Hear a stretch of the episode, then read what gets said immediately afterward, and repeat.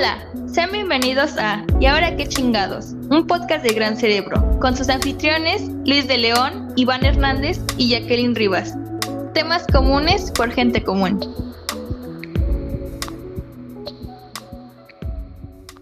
¿Qué tal, banda? Sean bienvenidos a este segundo capítulo, segundo episodio de ¿Y ahora qué chingados? Antes de empezar el tema, quería agradecerles a, a todos y a todas por sus mensajes alentadores, sus comentarios positivos. Todos aquellos que nos apoyaron en nuestro primer episodio, muchas gracias. No se olviden que estamos en Facebook como Producciones Gran Cerebro y en Twitter como arroba Gran Cerebro 21. Cualquier duda, cualquier sugerencia, por favor, envíenla, queremos saber su opinión. Y pues nada, ya estamos aquí, amigos. ¿Cómo los trató la semana? Muy bien, todo chido. Muy bien. en la cuarentena. Sí, seguimos encerrados. Otra semana más. Pero bueno, no, no podemos hacer nada. Hoy tenemos un tema bastante jugoso. eh, las redes sociales. Eh, estamos aquí para comentar de las redes sociales. Sí, lo único que se puede hacer Eh, en cuarentena. Lo un- exactamente. El- lo, lo único que te divierte, que, que te, que te saca de tu encierro. Y que te mantiene en la vida social. Exactamente. Bueno, pues ahorita ya vivimos muy chido con las redes sociales, pero yo quería empezar a platicarles, bueno, todos lo vivimos, pero eh, sí, cómo iniciamos adentrándonos en lo que ahora llamamos redes sociales, que antes yo creo que nadie le llamaba de ninguna manera, nadie sabía qué era. Y lo primero que yo recuerdo eh, fue, era Messenger que estaba en la primaria. No sé si ustedes que nos escuchan o, o tú, Iván y Jacqueline, ya tenían acceso a Messenger y esas tipo de cosas, que era Messenger de Microsoft. Ah, no, de hecho yo no tuve Messenger ni de Microsoft. Este, yo empecé con Facebook, pero Facebook. eso ya fue mucho. sí, Ah, yo creo que sí te parece mucho. ¿eh? mucho. Eh, de- Bueno, yo Sí. sí estaba muy chiquito, pero porque la única computadora en mi casa la tenían en mi cuarto. Y a mí siempre me gusta moverle y ahí empecé y estaba, yo creo que sí era todo un círculo muy particular de poner tus estados con letras moxas y había, había pa- como, como lo que ahora tenemos en WhatsApp de stickers, también había cosas así, los zumbidos y hablabas con tus amigos de la primaria, eso estaba chido. Pero no sé tú, Iván, ¿tú sí lo tuviste o no?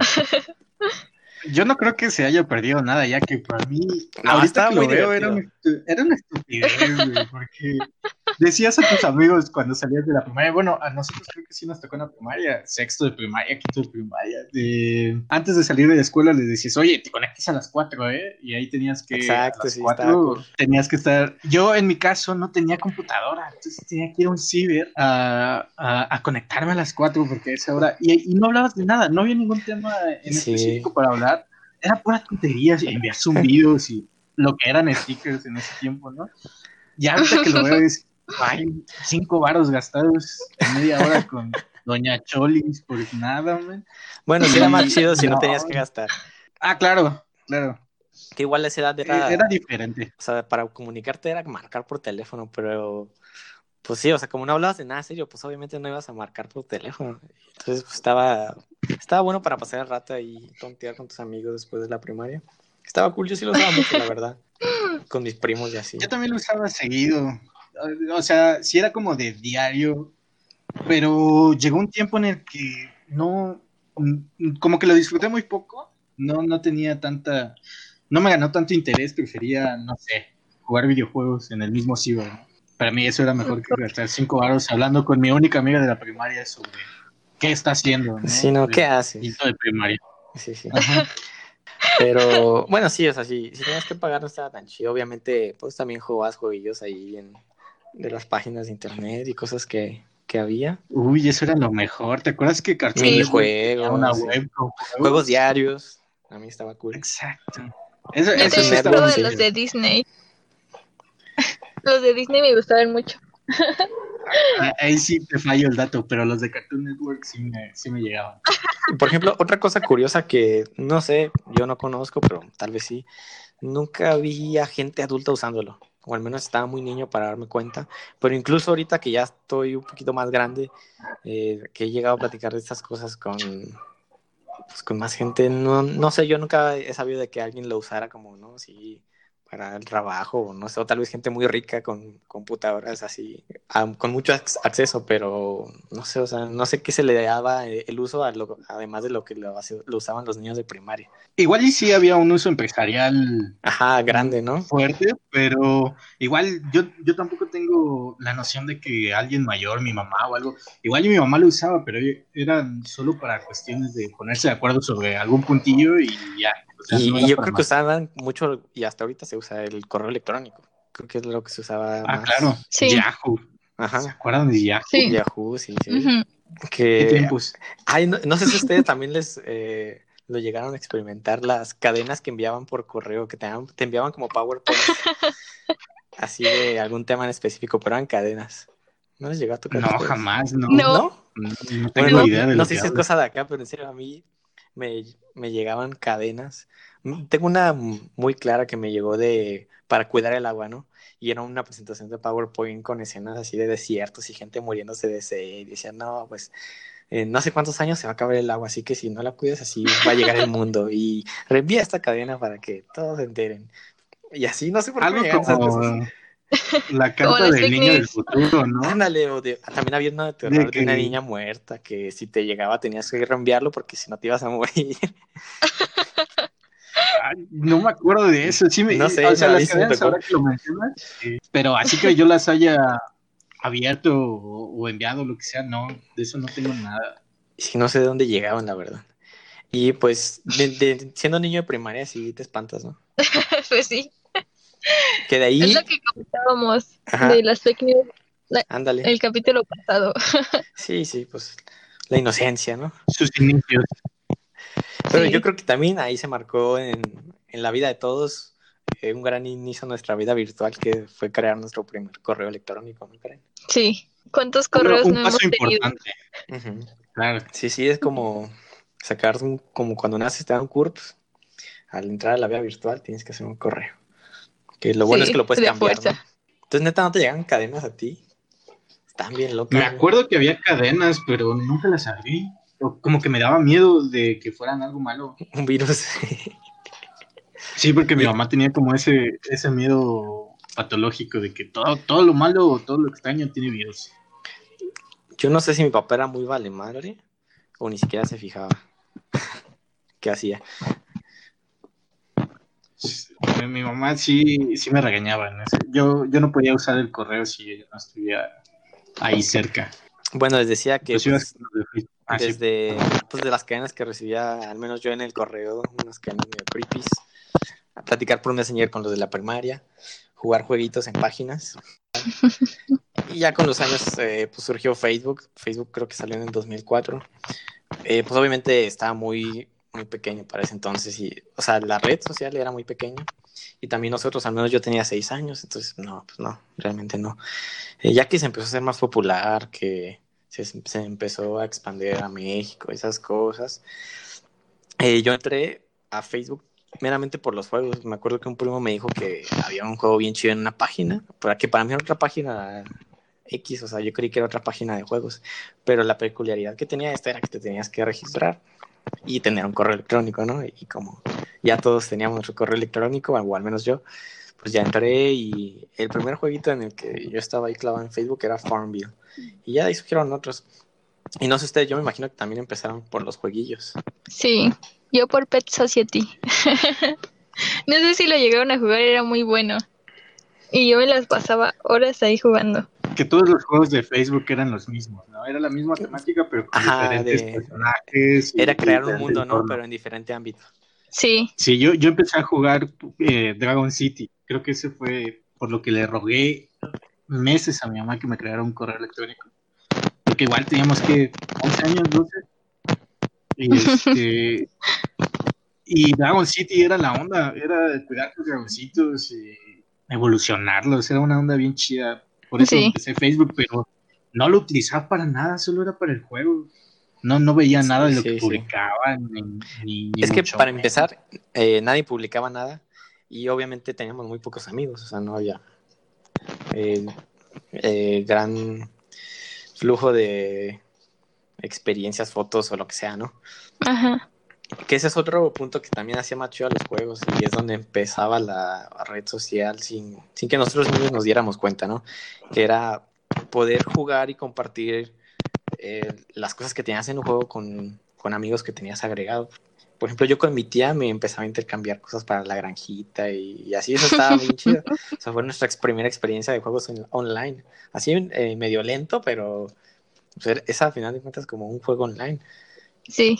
Eh, sí, era, bueno, con juegos online yo creo que mi experiencia fue antes con Xbox, en Halo, pero era muy diferente a lo que, lo que tenías en Facebook, porque obviamente ahí están tus conocidos, o sea, la gente de la secundaria, no sé, primaria, eh, familiares, todos con los que podías interactuar, cosa que no podía hacer yo en los videojuegos, no, no podía hacer en, en, en- en Xbox porque pues no conocía, no tenía muchos amigos como que tuvieran Xbox y- o que tuvieran Halo, entonces sí fue medio complicado ahí. Entonces podemos decir que los juegos virtuales fueron también los que empujaron a Facebook, al- o al menos a, a los que yo conozco. con A un sector sí lo empujó. Sí. O sea, un gran sector yo creo que sí. Porque tampoco, no sé ustedes eh, recuerden, o sea, los adultos en esa época que nosotros estábamos jugando Farmville, ¿qué hacían ellos en Facebook? Yo no tengo Compartir idea. cadenas. No sé qué mamá. Yo creo que nada, ¿no? O, o también jugando jueguitos. No, es que no se, que nada. no se entendía aún bien el concepto de una red social. O sea, ¿qué, qué, haces, qué haces aquí? O, o qué tiene divertido? ¿Por qué voy a subir mis fotos aquí para que la gente la vea? No sé. Yo creo que no se entendía. O sea, al menos en México, obviamente ya a otras partes del mundo ya se estaba esa tendencia, ¿no? Pero al Sí. menos de lo que yo, mi perspectiva que tengo, no, no sé, yo siento que también la gente adulta está Sí, en Estados Unidos en ese, en ese tiempo el boom era impresionante, ¿no? Ya todos tenían como cierta noción de cómo usarlo, pero aquí en México era como raro, era extraño, ¿no? Era un poco bizarro, porque en Estados Unidos en ese tiempo yo creo que ya había un boom considerable de que, pues, todos ya sabían cómo usarlo, cómo qué compartir, los memes empezaban, ¿no? Y Sí, aquí era muy bizarro, memes muy añejos. extraño, exactamente. Pero sí, pues el desarrollo empezó, cada quien lo usó como quería y siguió, ¿no? A lo que conocemos ahorita. Pero otra de las plataformas que yo también empecé a usar y también era muy diferente a lo que eso es YouTube, que justamente salió un año después que Facebook, que obviamente tardó un poco en, en llegar a, a nuestra zona. Y de los primeros videos virales que se acuerdan, ¿cuáles serían de ustedes? La caída de Edgar, sin duda. Ándale, sí, para México es una muy buena. El Ferras, men. El Ferras y eh, los 50 mil pesos, eh, esos eran como los primeros que vi. ¿Ustedes no vieron a los sujetos filipinos que hacían lip sync de canciones populares? No, No, para nada. ¿No? ¿O es cosa del norte?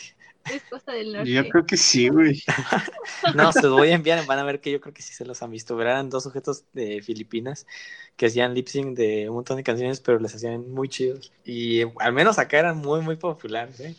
Obviamente también la caída de Edgar, el Ferras y, sacaron también como caricaturas tipo como de humor negro, sarcásticas, eh, de animación.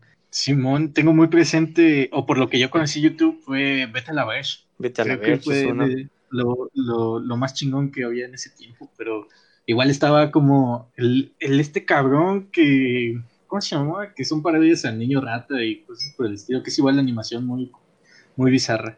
No me acuerdo. Ah, ya, eh, el Negas. ¿Viste? Ah, ¿Veías sí, al el Negas? Negas, sí, güey. Eh, Simón era muy bueno. Sí, el Negas era muy bueno. También yo veía cort- como cortos de, eh, de los huevos, de... ¿Cómo se llaman? O sea, Ah, huevo cartoon. ah, de huevo cartoon también había como cortos así en... Yo los empecé a ver incluso en otras páginas que no eran YouTube, pero obviamente después ya empezaron en YouTube. Y así eran cosas que pues, te- te pasabas así en el celular de videos por infrarrojo o Bluetooth. También es como parte del inicio de los youtubers, ¿no? Canales que, Sí. que, que nada más para entretenimiento y que se empezaron a hacer más famosos y como que ya se empezaron a meter más gente. Y antes el contenido de YouTube era muy bueno, ¿no? Según yo recuerdo. Pues a- también ha tenido una evolución muy grande. Sí, y muy rara. Yo creo que los creadores de YouTube no nunca pensaron que YouTube fuera a terminar siendo lo que hoy es, que no es malo necesariamente, pero sí es una red social. claro. Y ahí yo creo que viene, o sea, ya lo que, cómo se han, cada red social que se desarrolló en estos años fue tomando un rumbo que yo creo que ni los creadores vieron, o si sí lo vieron, pues eran unos genios, ¿no? Eh, en comunicación, pues eh, ya también con el desarrollo de los teléfonos inteligentes, ya no estaban tan feos, pues empezó a usarse el WhatsApp, que ahorita es la herramienta más indispensable, yo creo que para la mayoría de la gente. Que en el, en el caso de YouTube, para mí no era tan, tan importante, yo creo, porque yo solo veía Wherever Tomorrow, Vete a la ver, o sea, de los blogueros, creo que Wherever Tomorrow era lo que Sí, él fue el visionario. Los demás me hacían muy extraños. Sí, los demás eran para mí ajenos totalmente. Ya yo Gutiérrez lo llegaba a ver, pero se me hacía como muy... No era algo que yo quería consumir hasta mucho después. Tal vez no, teníamos la edad para consumir, por ejemplo, videos de Yayo. Estábamos más chavillos, como que ni siquiera... No era el tipo de humor que un morrillo de 13, 12 años iba a consumir. Sí, y como tú dices, eh, los visionarios, o tal vez es más como la democratización del medio, porque antes eran güeyes raros, extraños que podían, que se subían grabándose a YouTube o hacen, a hacer memes extraños, y de repente llegó esa como bomba en el que todos podíamos hacerlo, como tú dices, con un teléfono, o, o ya que teníamos más consciente la onda de cómo hacerlo y que no era tan difícil y que solo necesitabas un par de cosillas, todo el mundo empezó a a quererlo hacer, ¿no? Eh, tenían como ciertos pasos a seguir. Sí, pero también siento que por esta parte se empezó a crear mucho contenido mm, como de cierta forma basura, o sea, como sin sentido. Pues creo que contenido basura va a haber siempre, ¿no? Y, y, más que en ese entonces yo siento que contenido basura hay más hoy. Sí, yo también o sea, creo en ese tiempo no, o sea, en, ese tiempo que se atrevía a hacer algo cosa. Y mm, se ponía a subirlo, no sé, o sea, como que tal vez lo pensaba más que ahorita que hay tanta facilidad, antes no era tan sencillo. O sea, antes eh, las cámaras de los celulares estaban bien feas, así como que tenías que tener una cámara más o menos, la velocidad de internet para subir un video era de muchas horas, la difusión no era tan fácil como ahora. Entonces, la gente que subía, al menos sí la pensaba un poco, tal vez no era algo significativo, pero creo que sí, continúa basura, ahora hay más. Sí, porque la inversión que le tenías que hacer en ese tiempo a, no sé, hacer un video de YouTube y subirlo y promocionarlo y todo, era un, era una joda a comparación de ahora. Entonces, no cualquier tipo de persona o no cualquier contenido iba a ser tan fácil hacerlo y subirlo, ¿no? Entonces, creo que en cierto sentido viene eso también de que ahora hay más contenido basura porque ve, agarras una cámara con tu celular y, grabas y subes ajá, te subes cocinando o platicando de tu día, o tres güeyes se ponen enfrente de un micrófono a comentar qué les parece algo. Ajá, sí. Exactamente. Ahora ya se puede hacer muy fácil. Que obviamente todo ha sido por la evolución tecnológica que hemos tenido. Que ya todos los dispositivos móviles que usamos tienen cámara y tienen conexión a internet y ya de ahí nos podemos ir para todos los mundos que queramos, para tu red social favorita y nuestra forma de vida ha cambiado.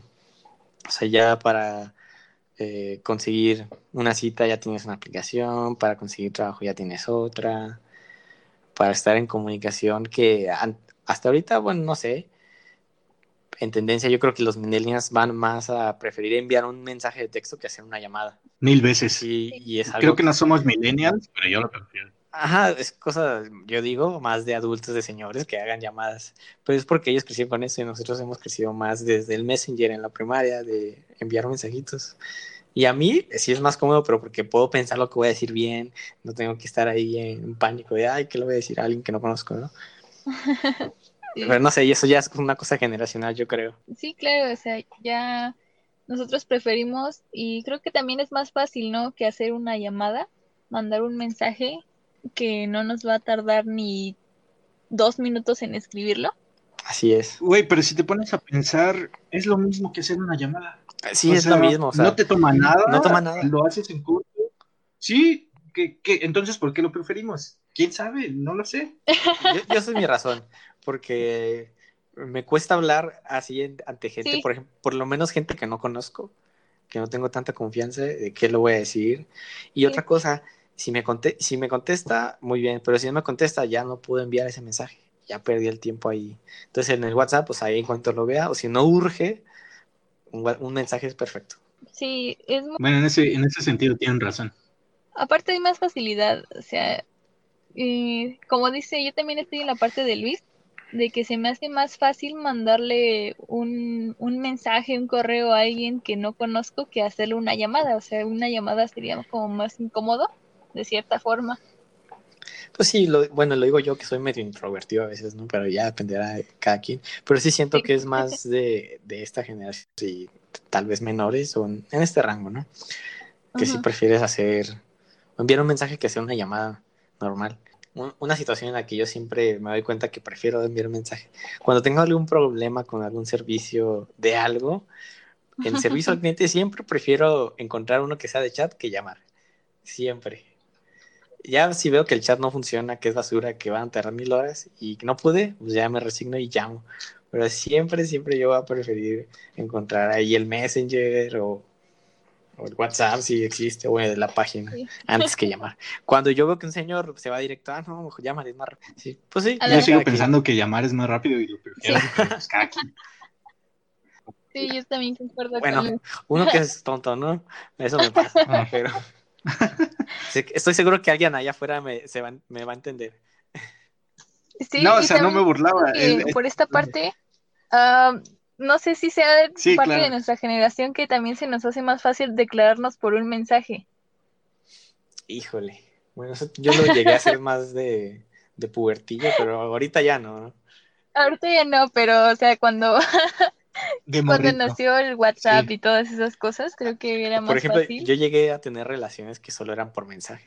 Y cuando nos veíamos en persona, como que, ah, hola, y ya pero ya cuando llegamos a nuestras casas ya platicamos un montón. Sí, y también por esta parte, ¿no? Que dices que eh, de las relaciones sociales, de cómo se transforman y cómo son unas en redes sociales y son otras en la vida real.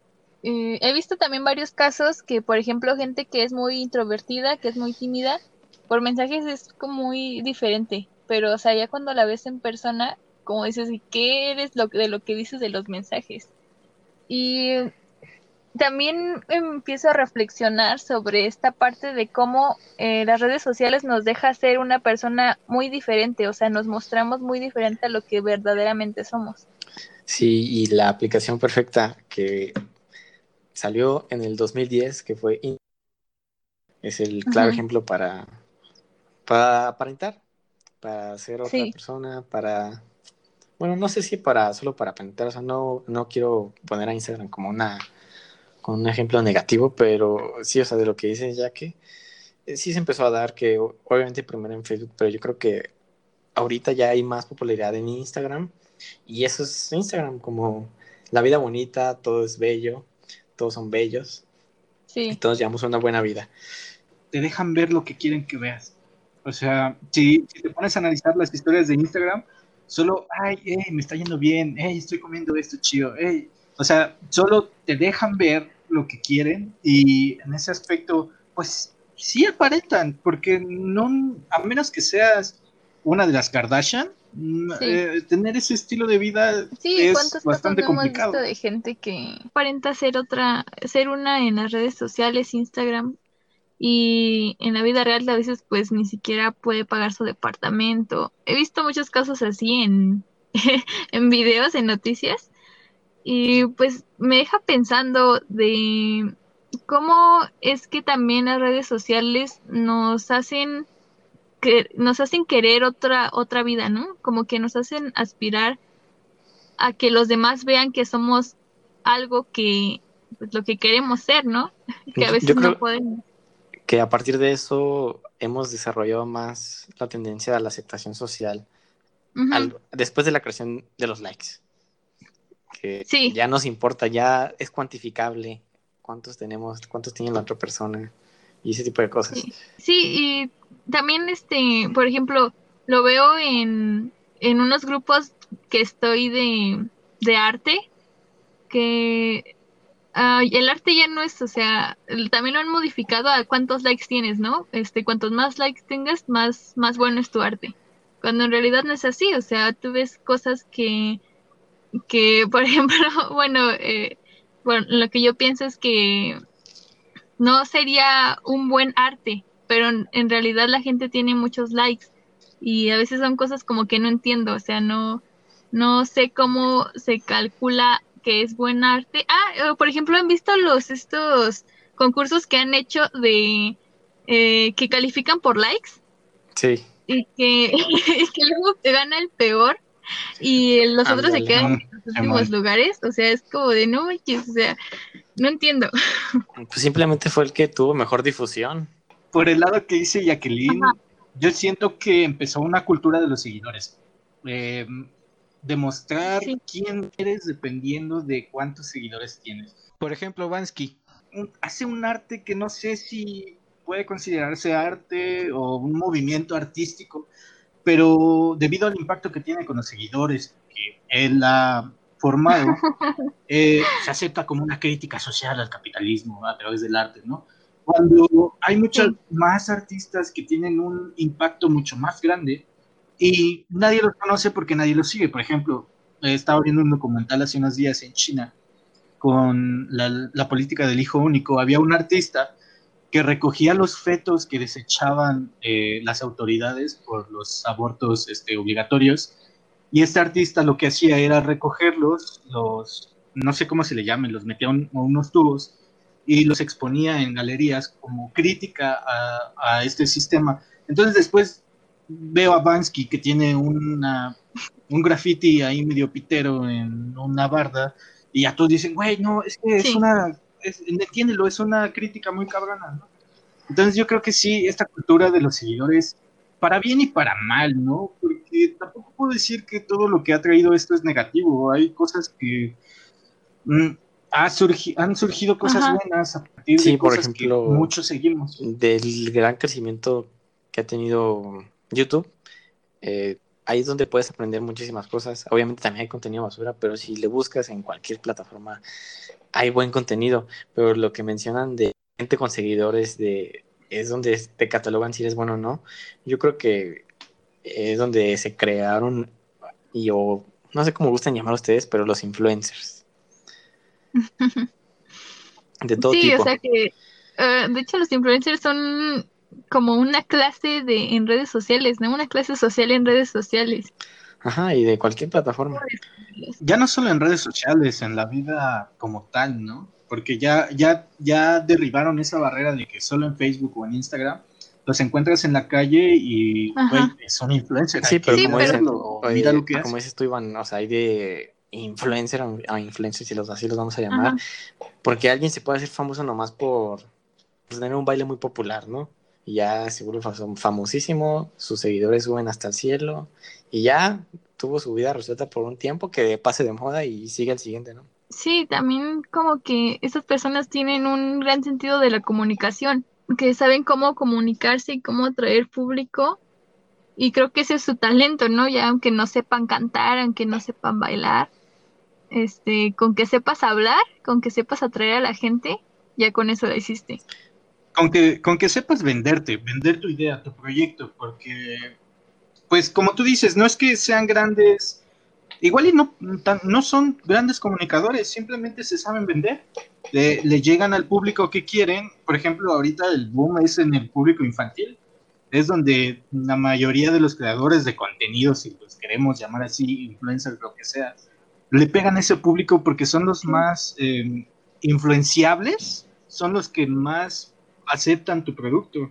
Si te das cuenta, muchos de los que en, nuestra, o en la época de oro de los influencers, donde nosotros íbamos en prepa secundaria, eh, tenían un tipo de contenido específico y que sí lo sabían vender chido, pero lo seguíamos más por lo que hacían, no por quién eran ellos. Y de ahí, pues como las grandes masas eh, han seguido en, en, las diversas plataformas en las redes sociales, se creó un nuevo un nuevo negocio, otra nueva fuente de ingresos para todas esas personas creadoras de contenido por toda la gran publicidad que han ha sido atascada en las redes sociales, que antes no existía, y es un nuevo negocio. Y por lo mismo, yo siento que ahora todo el mundo, y más los, los niños, no sé, es como ahora es su más grande aspiración llegar a ser a un, un influencer, influencer, un youtuber, lo que sea, ¿no? Parece que son las nuevas profesiones. que ya hasta universidades saben carreras de eso, ¿no? Muy extraño, muy bizarro para mí aún como que abrir una carrera de, no sé, este, marketing digital, ahí todavía dices, güey, pues igual tiene sentido, pero carreras, por ejemplo, hay una, una universidad en Estados Unidos que te enseña gamer, ¿no? Profesional y tú te quedas así, ay, güey, ¿qué pedo? ¿Qué, me estás queriendo decir? ¿Necesito estudiar para saber jugar? O sea, sí, estás moviendo todo mi mundo. Bueno, lo de carreras así, ese estilo. Es que es buena vida. A mi parecer sí tiene, eh. o sea, connotaciones de que no manches esos gatos a qué se dedican, pero creo que sí tiene su chiste, pero también depende de qué contenido sea. Hay de todo.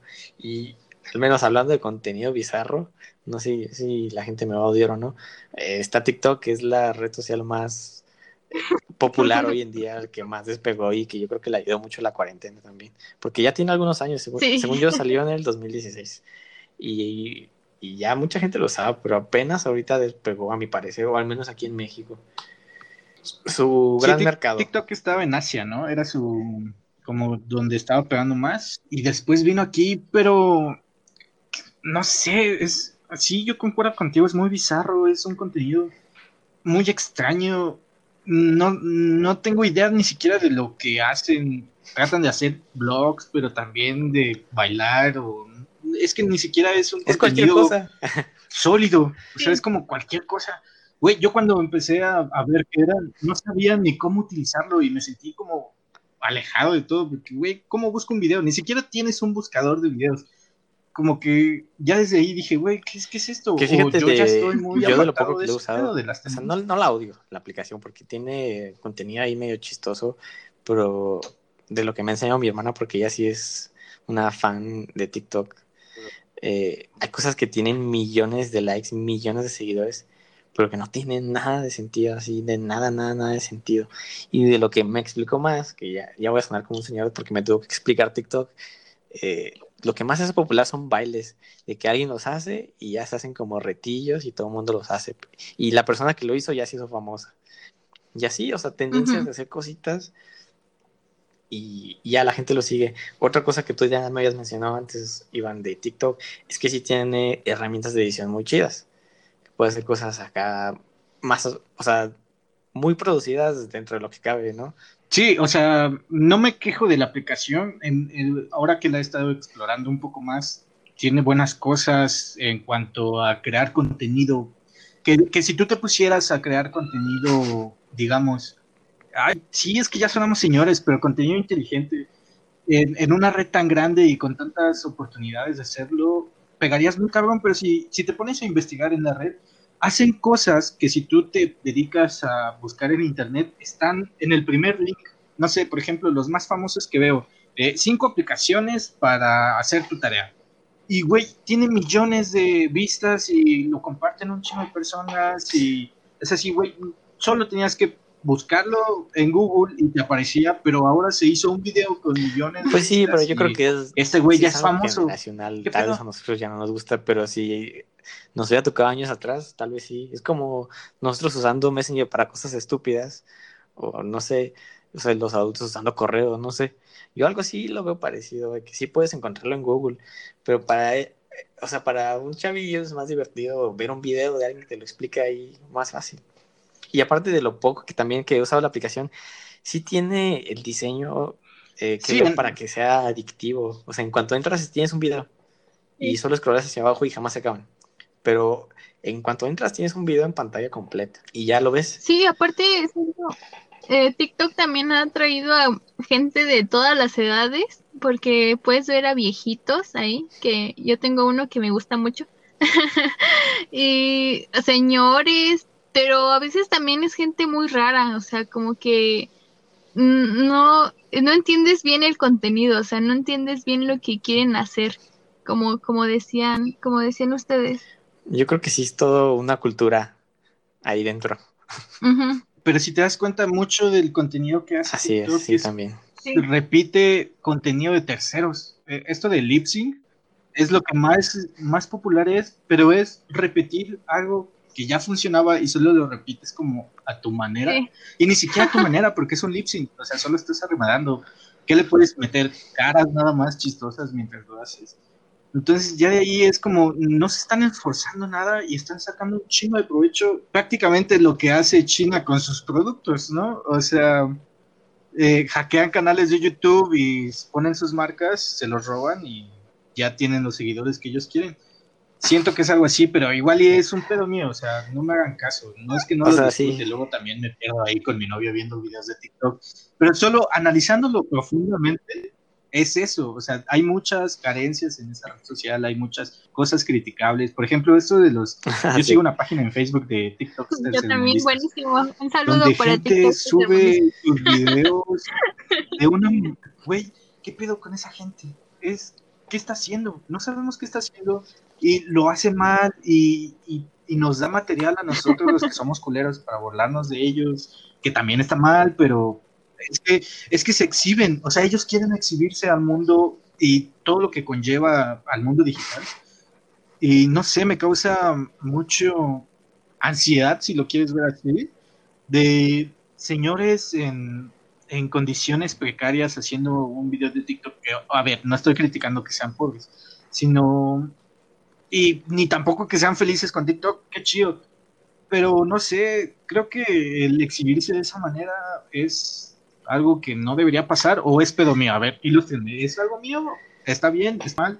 ¿O es algo que se nos metió a nosotros hace mucho No, yo tiempo creo que es una manera de, no de la gente en- de relajarse y de los demás, gente famosa, pues ya es su pedo. O sea, es el estilo de la red social que también creo que es muy joven y que todas las redes sociales han evolucionado de una manera diferente y que ahorita como que no entendemos muy bien, pero ahí estamos y ahí va, yo creo que va a ir evolucionando, no creo que sea su etapa final, porque ahorita Facebook es Facebook para mí son puros memes y fake news.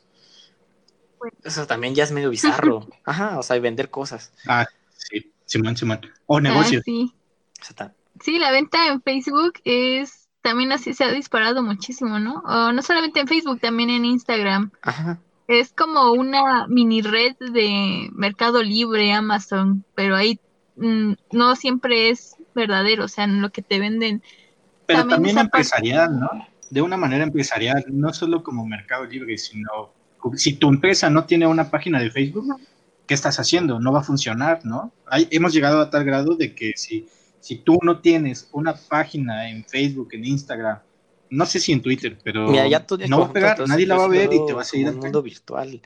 Y, y como en el mundo real tú decidas a, a qué antros ir, a, a qué tipo de conciertos ir, a qué restaurantes ir, pues ya depende mucho de tu gusto. Y aquí- yo aquí con las redes sociales lo veo muy parecido. Eh, no, pues a mí me gusta ver TikToks, yo voy a estar en TikToks todo el día. No, pero a mí me gusta estar más viendo videos de YouTube, yo voy a estar en YouTube. Yo así lo veo, es más, más de gustos y hay cosas raras en todos lados y que no se van a quedar Sí, salir más. Pero yo creo que hay un poco de todo para los gustos que el que se te ocurra. Sí, ah, o sea, no me malentiendan, no estoy en contra de la democratización de que cualquier persona puede grabarse y subir su video, pero no me han respondido. ¿Qué opinan de estos videos, de, por ejemplo, de los de TikTok tercermundistas? A ver, vámonos a centrar en eso. ¿Qué opinan ustedes? A mí los que ese- son, por ejemplo, gente haciendo una tontería que pudo haber hecho cualquiera, pero esa persona tuvo el valor para hacerse el video y subirlo, que tiene millones de likes. Eso sí, me molestan un poco. De cómo esa persona está recibiendo tanto haciendo tan poco y, y también tanta gente viendo eso, como perdiendo el tiempo en eso.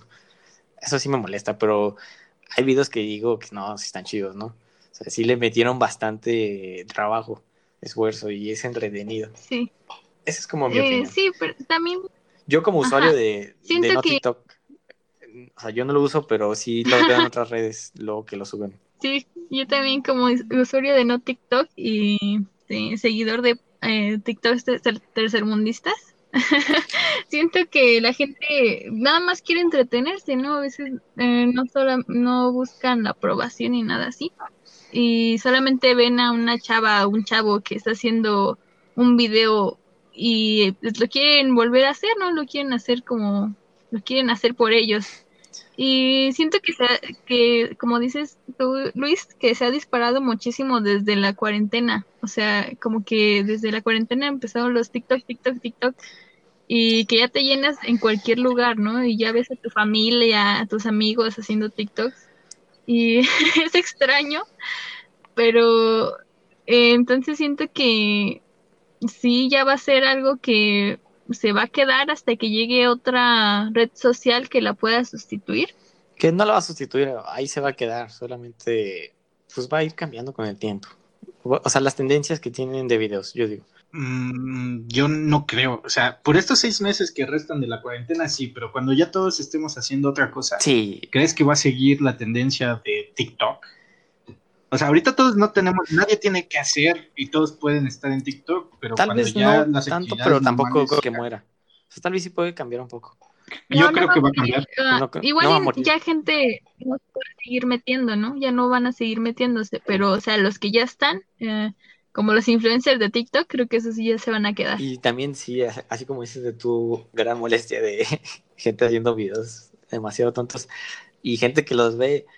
a mí sí no me gusta y me frustra un poco, pero si nos vamos para ese, ese término, creo que nos vamos a convertir en esas personas de que, de los que dicen, no, pues si no te gusta esto, no, o sea, eres un estúpido, ¿no? O si ves TikToks, eres pendejo. O sea, pues no, o sea, también cada quien hace lo que quiera con su tiempo libre, que es lo que decíamos en el capítulo pasado de la cuarentena. Si quieres hacer TikToks y ver TikToks toda tu cuarentena, pues muy tu rollo. Sí, no, bueno, no quiero quedar como el güey que les dice que no vean TikTok. Creo que tengo que aclarar eso. Eh, véanlo, hagan lo que sean. Solo cuestionaba este tipo de videos específicos que a mí me causan eh, espesor, ¿no? Que al verlos digo, ¿cómo es que la gente puede subir esto?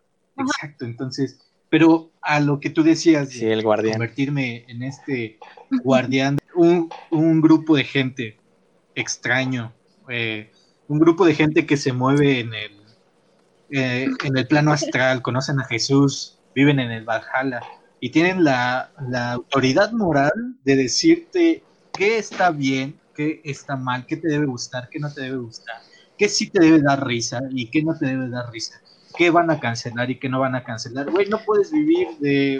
Y, yo creo que eso se da mucho en Twitter. Eh, contrastes de, blanco y negro. Es la cuna de esos. Sí, sí, sí. puede, podemos conectar esto. Sí, la cuna de la cancelación. Mm, no todo es malo, no todo siento que sea malo, pero sí como que hay personas que se creen como con autoridad de decirte qué está bien y qué está mal en las redes sociales. Cuando, por ejemplo, vieron lo último que salió de la que querían funar o cancelar. Como Yo sé que hubo un revuelto, álbum de Molotov de dónde jugarán las niñas. Ni de qué canciones hablan, porque casi no escucho Molotov, pero. Sí, bueno, querían cancelarlo por la canción de puto y algunas otras de que eran como muy este machistas, por lo que sé. Pero algo que te enseñan en sociología en los primeros eh, trimestres, no puedes tú no puedes juzgar las cosas de antes con la visión que tienes del presente. O sea, tú no puedes decir, todo lo que están haciendo ahorita es cancelar a personas o cancelar cosas que eran de otra época, eran de otro tiempo, y no puedes llegar tú con los lentes de 2020 y ponerte a cancelar cosas del pasado. Mejor ponte a criticar, si así quieres, cosas que están pasando hoy contenido que se está subiendo hoy, que hay mucho contenido que es homofóbico, machista, lo que quieras, eso es lo que deberías analizar hoy, porque es lo que ya no se debe hacer, no que cancelen un disco que salió hace más de 20 años, ¿no? Sí, yo, es lo que yo opino. Yo creo que eh, esa de, mm, no sé, como tendencia a querer cancelar todo y la gente así que se cree moralmente superior por ciertos pensamientos que tienen, también a mí me causan mucho conflicto eh, que la mayoría yo los veo en Twitter. Y cosa muy rara que también he visto con gente que es muy fácil de influenciar, eh, que te lo juro que nomás por abrir Twitter ya se volvió otra persona diferente. Ya como que absorbió todo, que también es medio peligroso no tener cierto criterio para qué ideas tomar en, pues en tu vida moral, de qué vas a hacer, qué está mal y qué no está. Sí y muchas cosas que han cancelado, tal vez unas sí, otras digo, no tiene ni sentido que lo saquen ahorita, pero sí creo que sí, con las, con las redes se ha aumentado mucho eso. Por ejemplo, a ver, yo hace poco descubrí, y puedo decir que descubrí a una banda que ya todos conocen, que se llama Joy Division. Yo la acabo de escuchar, yo la acabo de, su disco completo lo acabo de ver, Y lo publiqué porque dije, güey, ¿por qué nadie me había dicho de esta banda que está muy chingona? Y empecé a subir como mis canciones favoritas y me llegaron muchos comentarios de, ah, pinche mamador, eh, esa banda es para puros este, morros eh, mamadores que, y cosas así. Y yo, güey, sí la acabo de descubrir. No, ¿por, ¿por, qué te mentiría en primer lugar? Y en segundo, ¿qué tiene que sí me gustó? O sea, sí, como que te exigen ser experto para hacer, no sé. eh, para decir que algo te gusta. Pero si no eres experto en el tema, es donde sí también te, todos te juzgan mal. Sí, eh, también esa parte, ¿no? De los fanáticos que, que creen que ya no puedes, ya no puedes publicar nada de sus bandas, porque van a decirte, ah, no, eso es súper básico, ¿no? Y esa palabra de básico creo que se ha vuelto muy famosa o, en estos días, como que básico es un nuevo concepto. Sí, bueno, desde, yo creo que desde mucho tiempo ya expresar tu opinión es difícil. Sí. Es muy difícil. Sin que tú salgas herido o alguien salga herido, es complicado. Y yo también, siendo medio introvertido, sí uso Twitter, pero jamás, jamás publico nada. O sea, casi siempre me abstengo todo. Por ese miedo de qué pensarán los demás, estará bien o no. Porque, bueno, yo así soy y yo así lo siento hasta ahorita. O sea, para mí es complicado expresarme cómo pienso ciertos temas, de mis gustos. Y cada vez como que la gente sí medio agarra la onda, hay otros que no. Pero así yo hasta la fecha mmm, prefiero abstenerme de mis opiniones a ciertos temas. Sí, ajá. Bueno, yo siento que Yo, yo siento que yo sí me meto es una al- generación al muy frágil a la de ahora de las redes sociales, que se lo toman todo personal y, y que ya no, no puedes, como les digo, publicar algo a gusto, porque sientes que van a estar, bueno, obviamente que si te vale madre, pues lo vas a seguir publicando, ¿no? Pero también a veces es cansado es tener que escuchar tantas críticas o tantos comentarios de que eres, que nada más lo subes por mamador, por básico. Sí, yo, yo no sé si usaría la palabra generación de cristal. Yo siento que es más como que se quieren ver defensores de algo que no existe, defensores de un, no sé, de una banda, de un género, de lo que sea, y caen en esto de que quieren hacer que todos piensen como tú, cuando justamente el motivo, yo creo que una de las razones de las redes sociales o propósito era que cada quien expresara su opinión, pero ahora no puedes porque ahora está mal. O sea, tu opinión, si no es como X o Y, está mal. Debe adecuarse a, a estos dos polos, a, a, blanco y negro. Por ejemplo, lo vemos mucho en la política en México. Eh, si no eres, eh, si no apoyas a Morena, entonces eres un maldito que quiere dar un golpe de Estado y que apoyas al PRI, Sí. maldito desgraciado, ¿no? Entonces, y en la música es lo mismo. Eh, últimamente, Ed Maverick, por ejemplo, pongamos ese ejemplo, que es un güey que sacó su música de 16 años, así nomás, quiso sacar su música y de repente todos dijeron, no, no puedes hacer esto porque, no sé, ni siquiera sé las razones, porque lo hostigaban, pero simplemente hubo una bandita que empezó a hacer como un mame de que cómo era posible que ese cabrón empezara a hacer música, ¿no? Cuando no tiene nada malo, o, o simplemente Sí, hizo yo creo que ahorita quería. todo, eh, las redes es un lugar oscuro y abstracto, donde sí te tienes que cuidar, y más en esos tiempos, cada palabra que dices. Sí, pero Que también en- bueno, siento que está la otra parte que le gusta, que yo siento que son los que hacen los memes, ¿no? Como que son los que menos se ofenden, los que tratan, uh, no sé si han visto, ¿no? Los memes que como de tipo humor negro, digo algo así.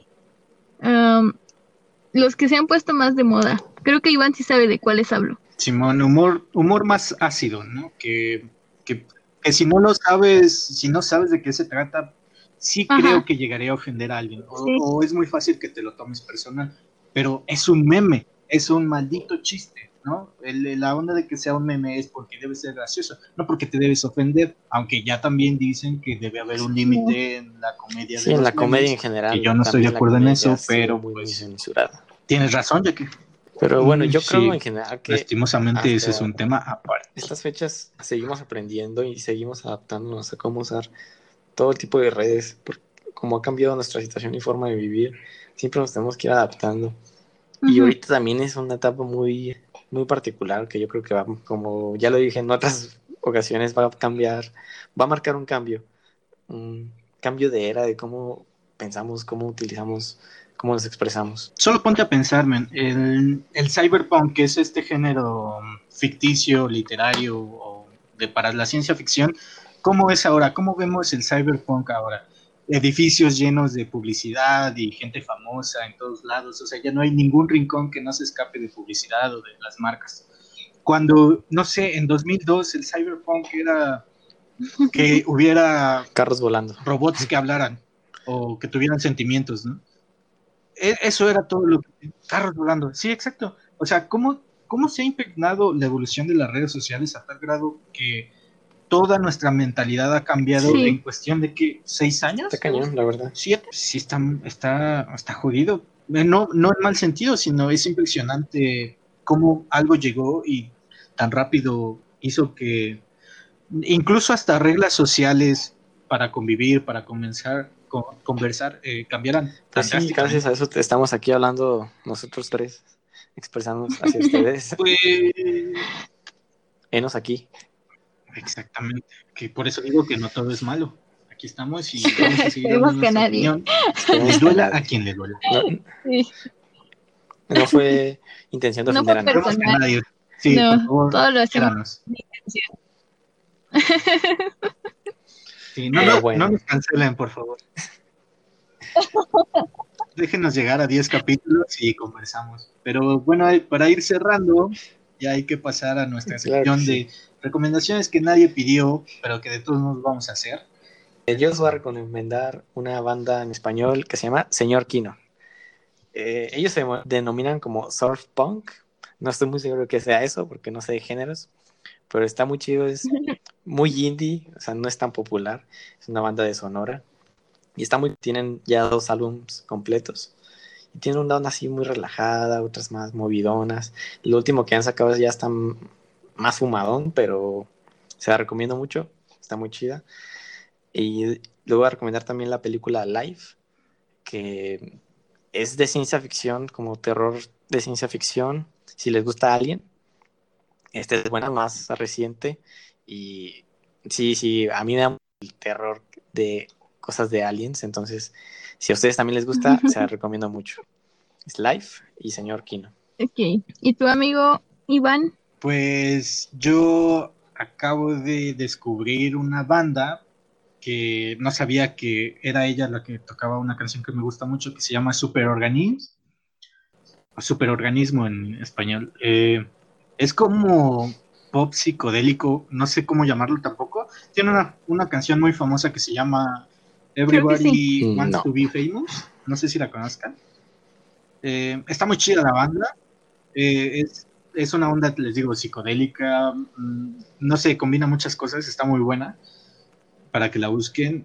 Y de ver, tengo dos recomendaciones muy chidas. Eh, una película Ya. muy buena que se llama Eh, Nadie sabe que no estoy aquí, pero no sé si ya lo voy a checar. es muy buena. Tiene una historia que podría calificar de simple, pero muy sólida y muy consistente.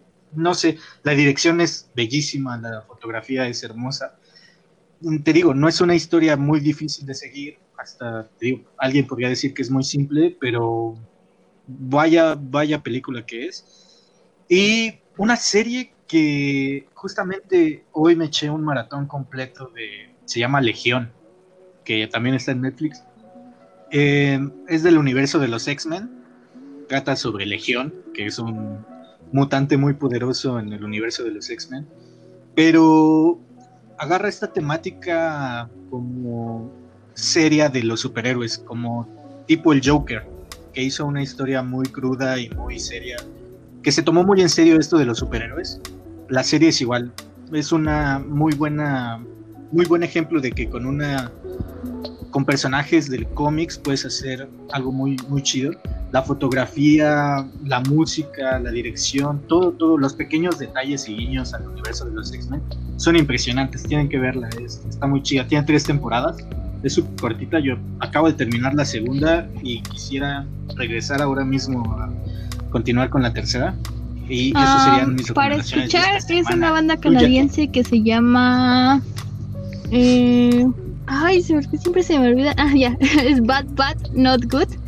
Y es como un tipo de jazz, un poco más moderno. Está muy bueno, de- deberían escucharlo. Ah, para Sí, para ver, Está muy chido, yo sí sé estaba quién es. ah, recomendándoles Ricky Morty, que ya subió la última temporada, los últimos episodios, que están muy buenos, de hecho, Ah, mucho. muy bien. Me faltan los Y- últimos. Ajá. yo no la vi. y, y para leer, estaba pensando en recomendarles una lectura que es de Michel Ande, que se llama Momo, que es como un cuento de niños, pero cuando lo lees, a veces como que también te deja reflexionando. Puta madre. Ah, Sí, ¿sí me ahí. escuchan? Sí. Sí, Ya no me escuchaba. ok. No, sí, se llama, se llama Momo. Se llama Momo de Michel No, Ende y es una lectura para niños, según. Pero cuando la lees eh, hay muchas reflexiones muy buenas que y, la, y de hecho la, la lectura es muy buena, o sea, es muy simple de hecho, pero tiene partes como algún poco bruscas, un poco más como, como psicodélicas, podría decir. Ajá, como un poco más psicodélicas. Está muy buena. Pues muy bien, aquí lo tienen, las recomendaciones que no pidieron. Eh, eh, pues esto sería todo por nuestro segundo capítulo. Eh, muchas gracias a todos los que nos están escuchando en Spotify. No se les olvide que pueden seguirnos en nuestras redes sociales. Bueno, pero y para toda la banda que nos está escuchando en Spotify, eh, una función muy interesante de Anchor es que nos pueden dejar mensajes de voz que nosotros podemos escuchar. Entonces, una manera interesante de saber lo que opinan sobre este programa sería dejándonos un mensaje grabado en donde podamos escucharlos Sí. y quién sabe, tal vez hasta ponerlos en el siguiente capítulo. Pero eso sería todo, amigos, Gracias. por nuestra parte. Muchas Gracias, gracias, amigo. Aquí andamos. ya que Luis, por estar otro día con nosotros. Nos vemos. Bye. Y Adiós. nos vemos la próxima semana. Thank you.